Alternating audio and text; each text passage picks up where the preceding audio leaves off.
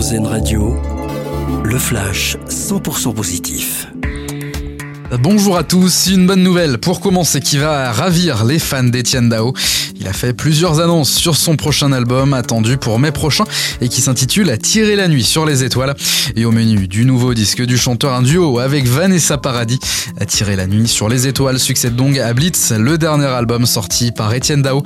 C'était en 2017. Toujours en musique, les Enfoirés réalisent le meilleur démarrage de l'année. Ça concerne le nombre de ventes de leur double CD. Les chiffres de vente viennent d'être dévoilés et pour la première semaine de commercialisation, le double CD s'est arraché à près de 87 000 exemplaires. Le spectacle avait été suivi par 8 millions de téléspectateurs vendredi dernier sur TF1.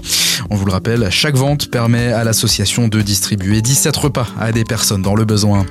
Une fusée imprimée en 3D devrait décoller aujourd'hui depuis Cap Canaveral en Floride. 85% de la masse de la fusée a été imprimée en 3D.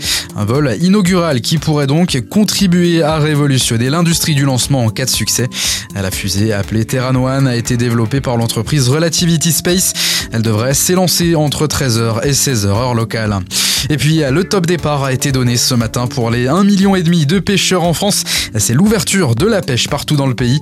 Une ouverture effective jusqu'à la mi-septembre prochain.